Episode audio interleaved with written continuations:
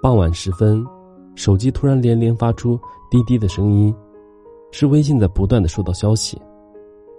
我一看，我们医院的胸痛中心群炸了锅，一名六十岁男子在下午五点半独自挂急诊号看病，走到抢救室门口时突然倒地。当时心跳停止，随即呼吸停止。急诊医生一边全力抢救，一边通过微信通知心内科介入医生赶赴现场，争取有一丝救治机会。一条条微信给了我们希望，又让我们的希望破灭。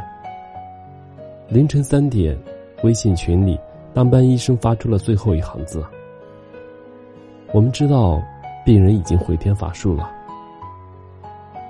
第二天早上。我一进办公室，主任劈头盖脸的问我：“昨天半夜抢救的那个病人，下午看过你的门诊，你记得吗？”我心里咯噔一下，难道我漏诊了？我害了一条命，血一下子飙到了头上。哪哪个？我当时说话的声音都是颤抖的。那个血压蛮高的，在外科照顾母亲，想起来了不？我看你签了一堆拒绝，原来是他，我当然记得他。昨天下午刚开门诊，我正跟第一位病人问了几句病情，他冲进来，手里的号直接伸到我面前。医生，先给我开点血压高的药，楼上的医生让我下来找你。楼上是指住院部，我纳闷的说道：“住院的病人不需要在门诊开药。”你要住院部医生开就是了，不用挂号。不是的，我在十二层照顾母亲做阑尾炎手术，头晕的不行，医生给我量了一下血压，说是两百四，要我找你，你赶快给我开点药吧，我还要照顾病人呢。你前面还有几个病人？老病号挺通情达理，让他先看吧，自己病了还要照顾病人，也不容易。你孩子呢？他一边谢大家，一边解释：“嗨，孩子都在外地，工作忙，我没事的。”他的血压非常高，血压计根本量不出数字，这样怎么照顾病人呢？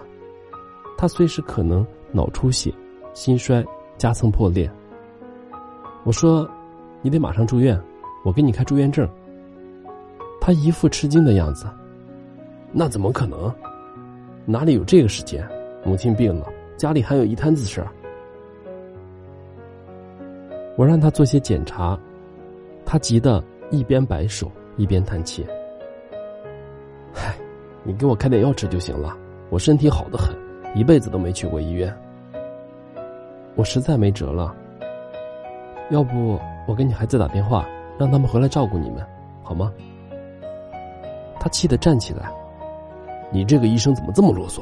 你要开药就开药，你要不敢开，我就走了。啰嗦个什么劲儿？”我也摇头，叹气，请他签字，给他开了药，千叮咛万嘱咐，一定求外科医生多给他量几次血压，一旦感觉不好，赶快找心内科医生给他看看。旁边的病人批评他，他有点不好意思，但是还是拒绝住院。拿着药方，匆匆走了。当时是下午两点多，他发病的时候是下午五点多。如果这三个小时他留给了自己，留给了医生，那么，医生也许能还给他一个漫长的余生。再往长处想，他这高血压也不是一天半天的事儿了，有可能已经发展了十多年。而如果他在平时的生活中抽出一点时间，去医院一两次，那么，也许就根本不会有手术台上的抢救惊魂了。现在他走了，谁照顾他卧床的母亲呢？他的孩子们又该多舍不得他？如果他能够自私一点为自己多考虑一点可惜世上没有如果。我是余生感谢您的收听。